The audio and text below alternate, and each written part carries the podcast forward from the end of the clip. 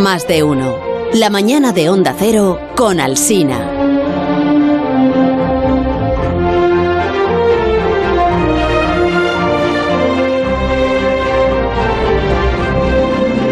Pues aquí comienza París y te lo dice la sección de ciencia de este programa con el profesor Alberto Aparici. ¿Qué tal, profesor? Buenos días. Ahora soy profesor, bueno. sí, no sé, queda no- mejor así, ¿no? Le da como un más empaque a, Digamos programa. unas clases informales, no, no, no, no con pizarra. ¿No te gusta, ¿no te gusta ser profesor? Pero si ya lo eres. No, no, me, me gustaría mucho, pero simplemente es que no lo soy. Que sí, hombre, que Bueno, sí. maestro, Tú vas maestro- por ahí por los institutos explicando cosas, pues eres un profesor. Conceptualmente maestro, ¿no? Maestro. me, me parece, me parece apropiado. bueno, me pues parece con bien. el consultor Alberto Aparici, porque como es un consultorio... Divulgador. Divulgador, Exacto. divulgador. No, consultor, consultor está bien, me gusta, porque además es muy genérico, ¿no? Y, y porque precisamente hoy tenemos consultorio, hoy tenemos, que deberíamos tenerlo todos los días, en realidad, Sí, porque claro, claro. nos llegan preguntas y preguntas y preguntas y no les damos salida. Bueno, yo Y- sospecho que algunas preguntas mm, son inducidas por ti mismo. ¿Qué dices? Sí, Pero- lo pero he notado en alguna ocasión, sí. Esta infamia, pero, pero bueno. Me gustaría que alguien me preguntara para poder explicar yo bien esto, ¿no? Pero no será el caso de hoy, supongo. ¿no? No, en absoluto. La pregunta, la pregunta de hoy no la podría haber hecho ninguna persona a la que yo conozco. bueno, para, pues para a animar, para animar a personas a las que conozco y no conozco a que hagan preguntas, Sí. nos- que nos las envíen al 609 83 1034. Qué bien das que se el número, acuerden. de verdad, Alberto. ¿Cómo se Es nota que eres increíble. Es increíble. 609-831034, asunto a París y te lo dice. Ha llegado esta consulta que seguramente tú tendrás interés también en escuchar para poder de- dar una, una respuesta que tiene que ver con el espacio, me dicen, ¿no? A ver, verla. sí, adelante. Hola, esto es para que Aparici me lo diga. El otro día leí una noticia en el que el director de la Agencia Espacial Rusa hacía unas declaraciones diciendo que sin los rusos eh, la Estación Espacial Internacional podría caer en la Tierra, o sea, podrían dejarla caer. Eh, quería saber si esto es así, si es cierto, por qué se necesita a los rusos para que la estación siga orbitando y, qué impacto tendría, qué ocurriría si la estación cae sobre tierra firme en Europa, por ejemplo. Bueno, pues me parece una pregunta muy interesante. Efectivamente, Sí. en digamos las redes de la gente un poco espacio trastornada, esto se ha estado comentando en las últimas dos o tres semanas y vamos a poner a los oyentes que no estén en esas redes un poquito en contexto, ¿no? El- lo que dice este oyente eh, viene a colación de unas declaraciones del director de la agencia espacial rusa, Roscosmos, que se llama Dmitry Rogozin y que hay que recordar que además es un cargo político, no es, no es un cargo científico, sino que es una persona eh, que bueno, ha dirigido partidos políticos y tal. Hizo un hilo de Twitter a raíz de todo esto del conflicto en Ucrania, las sanciones a Rusia y tal, diciendo las siguientes cosas. Os hago un mini resumen. Primero decía que los rusos van a seguir con su programa espacial, que ellos son fuertes y maravillosos y que a pesar de las sanciones van a seguir haciendo lo mismo, que desde 2014 están también fastidiados por lo de Crimea y que no ha pasado nada. Segunda cosa, que los lanzadores rusos son los más fiables del mercado, cosa que es un poquito verdad. ¿eh? Bueno, podríamos pero de pero es- peso, de martillo, ¿a qué se refiere? no, que, que realmente son muy fiables, que llevan 50 años lanzando cosas con, con una Ah. tasa de éxito muy alta, eso es verdad. Y que sería como muy mala idea dejar de usar los lanzadores rusos. Y la tercera, que es la que nos interesa hoy, que es que sin la cooperación rusa, la Estación Espacial Internacional no podría mantenerse en su órbita. Y añadía, con- digamos con un poco de sorna, que podría caer, pues como en muchos sitios, que podría caer en Europa, que podría caer en Estados Unidos, en China, que donde no podría caer es en Rusia. Claro, claro. claro. Y bueno, eso también es un poco verdad, porque por la órbita que tiene, do- caería en, una, en un rango de 50 grados al norte y al sur del, del Ecuador, y eso coge un trocito muy pequeño de Rusia, ¿no?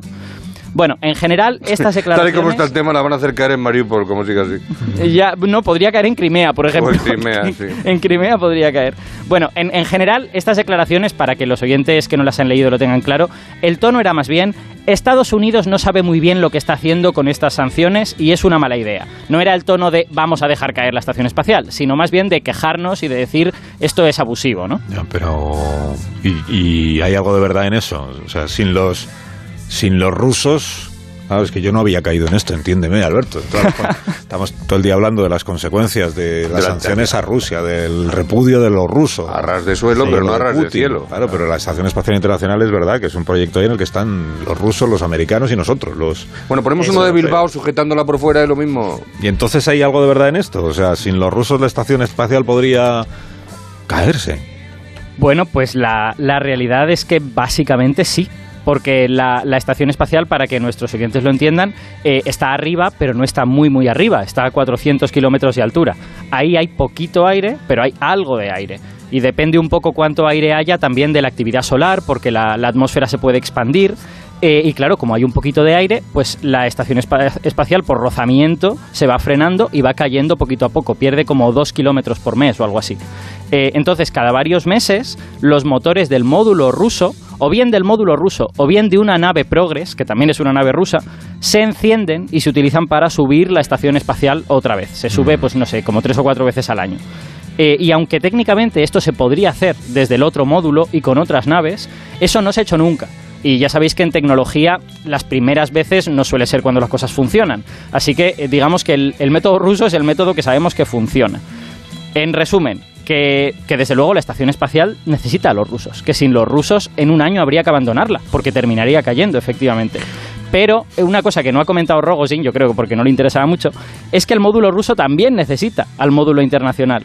Porque, por ejemplo, para proveerse de electricidad necesita los paneles solares, que Ya están en el módulo internacional. Ya estamos con la Ah, energía. ya estamos. Claro. Entonces, en- yo creo que en esta estación el apellido internacional se vuelve realmente importante, ¿no? Porque todos los módulos dependen uno del otro. Y, y- y de verdad es, un, es una empresa de todo el mundo. Y por eso es prácticamente la única empresa en la que Estados Unidos y Rusia siguen colaborando a día de hoy. Necesitamos un experto en Estación Espacial Internacional. Y se me ocurre, Alberto, no sé qué te parece a ti, eh, retomar aquella sección que tenías antes, que era muy buena, que era los científicos canarios simpáticos a los que conoce Alberto e introducen este programa. ¿no? Muy buena, mucho éxito, gran buena, sección. sí. Y oye, ya que la pregunta del oyente nos lo ha puesto a tiro, pues vamos a hablar de la Estación Espacial Internacional con Daniel Marín. Daniel Marín es astrofísico y es autor de un blog que tú sigues con gran devoción y hemos hablado con él alguna vez en este programa Sí, señor. que es el blog Eureka. Entonces Eureka. estamos haciendo ahora una llamada eh, internacional, porque Daniel pues estará pendiente de la, de la estación y entonces estará lejos de algún sitio. Estamos intentando hacer una llamada que no es fácil, ¿eh? no es fácil y de hecho ahora mismo pues veo a Marisol Parada que está en, Comiéndose en los estado de ingravidez Sí, porque sí, no sí. termina de encontrar a Dani. Bueno, no pasa nada. No pasa Pero nada. yo quiero hacer una pregunta, a que A luego el experto seguramente lo podrá Está comunicando la. Estación Espacial Internacional. Claro, no importa, insistimos. Has dicho que está a, una distancia de la Tierra en la que hay todavía un poquito de aire y eso hace que la estación poco a poco vaya descendiendo por el rozamiento y demás. ¿Y por, Sí. qué, y por qué no se- por qué no se puede poner en- un poquito más arriba? Quiero decir, Ah. donde no haya, claro, donde no haya esa posibilidad y que est- orbite sin desgaste ni rozamiento. Vale, yo no, no estoy seguro de cuáles fueron los cálculos que se hicieron inicialmente, para cuáles fueron las cosas que se balancearon, pero hay una razón muy sencilla, que es que cuanto más alto esté, más te cuesta subir las cosas allí, más combustible es más caro.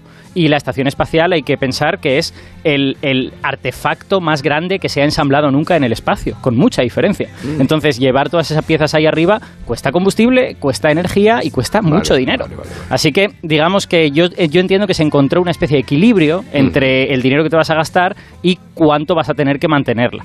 ¿Y se puede reflotar? Es decir, en el caso de que empezara a caer, a caer, a caer, ¿habría alguna posibilidad? ¿Tiene algún mecanismo, algún cohete, algún motor, algún fleje que Sí. la pudiera impulsar hacia arriba otra vez?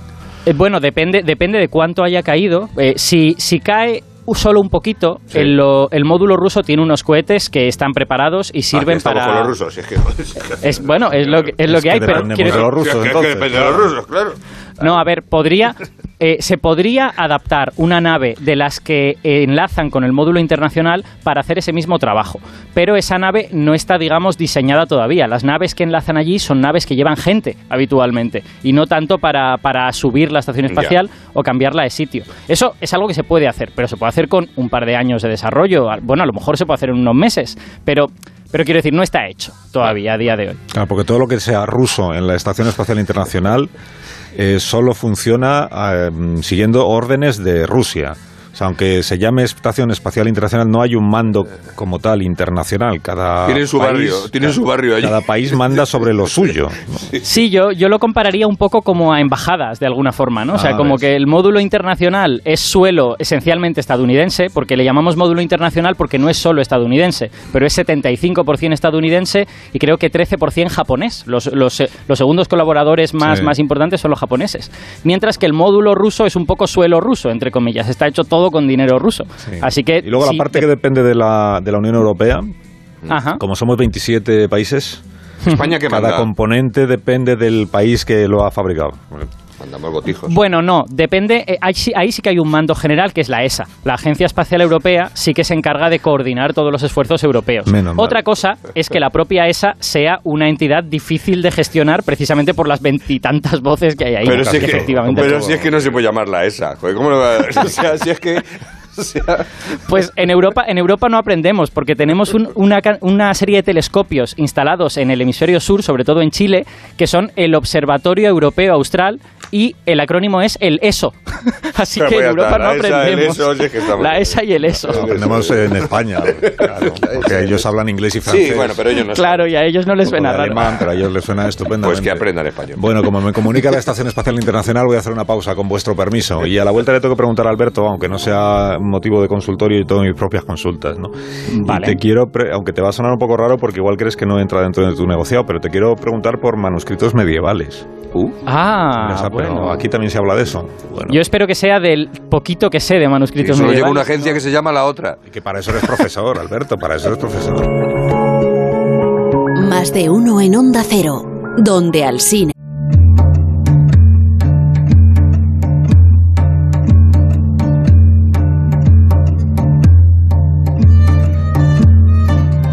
Más de uno en Onda Cero, donde Alsina.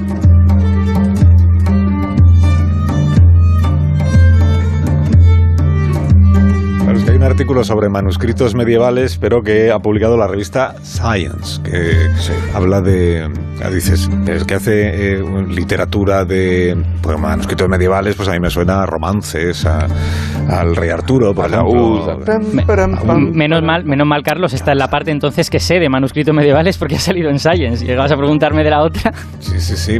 Pues fíjate, eh, para responder a esta pregunta, que es qué diablos hace un asunto como este en una revista como esta, pues eh, nos tenemos que hacer otra pregunta antes, que es mm, que una pregunta que se hizo a sí mismo antes que nosotros el profesor británico de la Universidad de Oxford, Daniel Sawyer, que se preguntó ¿Qué puede aprender la arqueología literaria, o sea, la búsqueda de manus- la búsqueda e investigación de manuscritos, qué puede aprender de la ciencia? Este señor Daniel Sawyer es investigador en literatura medieval inglesa, pero él se fijó en disciplinas como la ecología o como el estudio de ecosistemas para intentar averiguar o para intentar estimar algo que puede parecernos imposible, que es cuántos manuscritos medievales sobre héroes y caballeros existieron pero se han perdido. Para calcularlo, empleó, dice la revista, técnicas que utiliza la ecología para contabilizar cuántas especies habitan en un ecosistema. Y el truco es mirar a lo que podemos ver para inferir aquello que no podemos ver. Y se ha dado cuenta, se han dado cuenta, dice la de que las mismas técnicas que funcionan para contar especies pueden servir también para contar libros. Total, que han llegado a la conclusión, han calculado que el 90% de los manuscritos medievales se perdieron. Y a pesar de ello, nos ha llegado alrededor del 70% de las historias de caballería. Eso es lo que quiero que tú, Alberto, nos expliques con más detalle porque me parece muy interesante, que es esta eh, intersección entre ciencia y literatura en una revista como esta, que es la revista Science. ¿no? Así que adelante con ello. A mí este artículo debo reconocer que me, que me hizo medio explotar la cabeza. Yo lo vi y dije, ¿qué hace esto publicado exactamente en Science? Y lo empecé a leer muy rápido y es súper interesante. Y bueno, para, para entenderlo bien, lo primero que hemos de entender es que tienen en común la ecología y los manuscritos medievales, ¿no? que parecen cosas muy distintas. Entonces, para eso hay que entender cómo trabaja un ecólogo para, para saber cuántas especies hay en un ecosistema. Y el trabajo en realidad es muy fácil de imaginar. O sea, tú quieres saber qué especies hay, pues te vas al campo con un papelito y vas apuntando lo que ves. Pues he visto un escarabajo de esta especie, he visto este pájaro, he visto esta planta, he visto no sé qué. Eh, lo que pasa es que, lógicamente, cuando una especie es muy común, la vas a ver la mayor parte de las veces que sales a mirar. Y cuando una especie es muy rara, pues la vas a ver muy pocas veces. Igual lo ves solo una de cada diez o algo por el estilo. Y ese es básicamente el trabajo de un ecólogo a la hora de, digamos, contabilizar especies en un ecosistema. Bueno, pues lo que los autores de este artículo se han dado cuenta es que, que demonios, que la literatura es exactamente igual, es lo mismo. Que tú lo que tienes es una serie de códices, que tú abres un códice y te preguntas, bueno, ¿qué historias hay dentro de este libro? Las historias que fueron muy populares en la Edad Media se copiaron mucho y aparecen en muchos libros porque a la gente le interesaban mucho. Mientras que las que tenían menos público, pues a lo mejor solo aparecerán en un libro de tanto en tanto y porque se copiaron muy poquito y muchos libros pues habrán desaparecido. Como no interesaban, pues los tiraron, ¿no? No, pero eso, eso nos ayuda a saber, porque esto es lo que a mí me parece más complicado, que es saber cuántos libros, cuántas historias existieron, pero se han perdido. Y se perdieron. Pues aquí es donde entra la magia, bueno, magia entre comillas, la, la magia de la, de la estadística, ¿no? De las matemáticas. Y, y además, en realidad, la idea es muy sencilla. Luego, matemáticamente, pues hay que hacerla bien y es, y es compleja, pero la idea básica se puede explicar, que es la siguiente. Además, la, la tuvo una matemática taiwanesa que se llama An Chao. No, solo que- una advertencia, Alberto. Sí, Estás entrando en el negociado de García Cremades.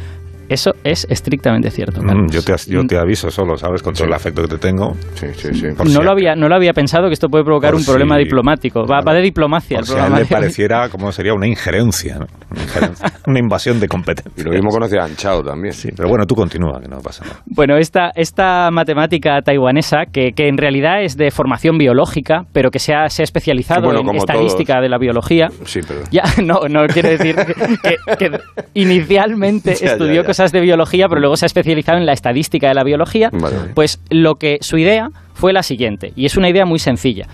Hay que fijarse en las especies o en las historias, en el caso de la literatura, que hemos visto pocas veces, que hemos visto solo una o dos veces todas las veces que hemos mirado. ¿Por qué? Porque las que aún no hemos visto, en principio no van a ser tan distintas. A lo mejor las vemos mañana o a lo mejor las vemos pasado mañana. Así que es razonable asumir que de las especies que no vemos, la estadística es similar a las que hemos visto poquitas veces. Entonces, la- el, el procedimiento matemático de An Chao es que contando cuántas historias hemos visto solo una o dos veces y sabiendo cuántos libros hemos abierto, cuántos libros hemos mirado, las matemáticas nos van a permitir estimar cuántas historias no hemos encontrado todavía basándonos en esto, en que sean similares a las que sí hemos visto. Y ojo, lo más interesante todavía, que esto a mí me, me ha parecido brutal, que es que también nos permiten estimar cuántos manuscritos más necesitaríamos para encontrar todas esas historias perdidas. Mm, vale, o sea que lo que me dices es que nos está marcando el camino para poder redescubrir esas historias perdidas alguna vez. En cierta manera sí, pero también hay que tener un poquito de cuidado. Las matemáticas obviamente no son magia, ya, ya lo he dicho antes. Hay obras que sin ninguna duda están perdidas, están perdidas para siempre. Pero sí que hay otras que es bastante probable que estén ahí, que estén esperando en algún, en algún libro que nadie ha abierto en los últimos siglos y que cuando alguien se fije en ese libro, pues las podamos encontrar de repente. Entonces lo que el modelo de Chao nos dice es cuántos manuscritos nuevos habríamos de leer para encontrar estas historias que tienen la misma estadística que las que ya hemos encontrado. Y para el caso concreto, fíjate, el- este estudio en realidad es un estudio muy limitado. Hablamos de manuscritos medievales, pero en realidad los autores han analizado historias de caballería, de ficción, en seis idiomas concretos, que son francés, alemán, inglés, holandés, irlandés e islandés. ¿Vale? Ya está. Por ejemplo, en español no han, Español no. no han tocado nada en este artículo. Es mucho y solo más fácil historias el, de... el islandés, ¿dónde va a parar? Bueno, el islandés tenía, luego si queréis lo contamos, tenía interés porque es una isla y al ser una isla eh, puede que su conservación sea diferente. Ah, bueno, Pero bueno, sí. en este, en este rango, digamos, limitado, que fijaos que en- solo se, se limitan a historias de caballería y no otra cosa, eh, resulta que hemos leído 3.648 manuscritos y hemos encontrado 799 historias. Bueno, el modelo lo que predice es que si pudiéramos leer 12.000 manuscritos más, deberíamos encontrar la casi totalidad de las historias que se escribieron. Claro, la pregunta es, y creo que es una pregunta muy relevante, si es que quedan tantos manuscritos por leer, claro, porque hasta el presente habrán llegado los que habrán llegado. Habremos leído 3.600 y a lo mejor hay 5.000, pero que haya 12.000, pues ya es un poco dudoso. O sea, nos, nos marca el camino, pero ¿es un camino que podemos recorrer? Pues no lo sabemos, porque Y- no sabemos cuánto queda por leer. Y esto que decías de que el, el hecho de que sea una isla Hmm. le da una singularidad, nunca mejor dicho, ¿eh? una singularidad, le da una relevancia especial, eh, ¿a qué te referías? Bueno, los, los autores estaban muy interesados en ver si la analogía con ecología continuaba. Porque eh, supongo que os sonará que en ecología las islas son lugares muy especiales, en donde hay muchas especies endémicas, hay especies que solo existen en, en las islas. Por ejemplo, en las islas del Mediterráneo, si no recuerdo mal, en las, en las Baleares hubo una especie de elefante enano durante un tiempo que, que después se extinguió y que solo existió en esas islas. ¿no? Las islas son lugares donde, donde aparecen cosas que son propios de las islas. Y por eso... Y que salvo que tengan alas no se mueven de allí, o sea, claro. Efectivamente. Bueno, incluso teniendo alas, porque de Islandia a cualquier sitio de tierra cercano... Bueno, hay, hay, mucho combustible, pero bueno, sí, vale. Las aves miles de kilómetros lo pueden recorrer, ¿eh? son, son perfectamente Aceptamos pulpo como animal de compañía irlandés. Bueno, pues lo que, lo que el interés que tenían era ver si en cultura sucedía algo parecido. Es decir, si, si cuando tú miras los manuscritos exclusivamente islandeses, su conservación es un poquito diferente a la de los demás. Y la sorpresa ha sido que sí, que han descubierto que efectivamente la diferencia entre los manuscritos de Irlanda e Islandia, las dos islas, con los continentales, es que están mucho mejor conservados. O sea que, que hay mucho mayor porcentaje tanto de documentos como de historias conservadas en esas dos islas. Y bueno, es un descubrimiento de este, de este mismo artículo, con lo que aún están mirando a qué se podría deber, pero la hipótesis es que se debe a que como las islas son más pequeñas, el, digamos, la red de conexión entre personas es también más limitada y eso genera una cierta conservación mayor de la cultura. Cuando muchas personas se relacionan con muchas personas, los códices terminan viajando tanto que la destrucción es mayor. Cuando hay pocas personas, la gente acumula más en su casa y entonces se conservan un poco más. Esta es la hipótesis que los, que los autores adelantan sobre Irlanda e Islandia, pero no sabemos si es verdad. Se acaba de descubrir ahora en este, en este artículo. Eh, qué interesante. Luego sabes que le pediré a Santi García Cremades que, que, corrobore todo esto que tú has explicado desde el punto de vista del matemático profesional, ¿me entiendes? Eh, y esperemos que no me saque muchos fallos. Seguro que alguno me saca, pero, pero no demasiados. ah, te has arriesgado tú al, al entrar en este terreno. Bueno, si, me, dejáis, me, dejáis, que añada una cosita más que me parece muy interesante, que es que es que en este artículo es muy importante, porque está en las, en las asunciones del modelo de Chao, este asunto de que estamos hablando de los manuscritos que tienen la misma estadística que los que ya hemos visto. Imaginad, por ejemplo, que eh, habláramos de un manuscrito medieval de caballería en el que se dijera, pues yo qué sé, que el cristianismo es falso y que la religión verdadera es el Islam. Pues probablemente ese manuscrito tendría muchas menos probabilidades de sobrevivir, porque estaría sometido a otra dinámica a la que no están los otros. La gente lo odiaría y lo querría quemar, ¿no? Y ese tiene un equivalente también en, ecología, que es, por ejemplo, las especies que viven debajo de las piedras. Y si tú no levantas piedras cuando vas a mirar tu ecosistema, pues no vas a ver nunca esas especies. Pues eso es lo que significa tener diferente estadística, ¿no? Estar sometido a condiciones mm. diferentes al resto. Alberto Aparici, 609-83-1034. Asunto Aparici te lo dice, por si usted quiere enviar alguna consulta para claro que sí. Eh, nuestra próxima edición.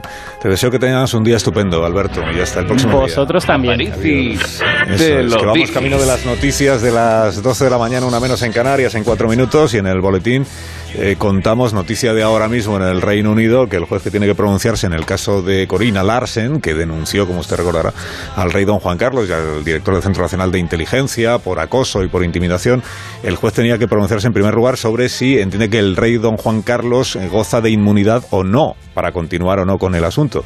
Y la noticia hasta ahora de la mañana es que el juez británico entiende que el rey no tiene inmunidad, el rey don Juan Carlos, y que por tanto sí puede seguir adelante esta causa judicial, que es la única que queda viva, por decirlo en términos jurídicos, la única que queda viva y que afecta al eh, anterior rey. De, bueno, sigue siendo rey, pero es el anterior jefe del Estado. Esto, el emérito, que se dice el emérito. Esto lo ampliamos ahora, enseguida, en cuatro minutos, en las noticias de las doce. Más de uno.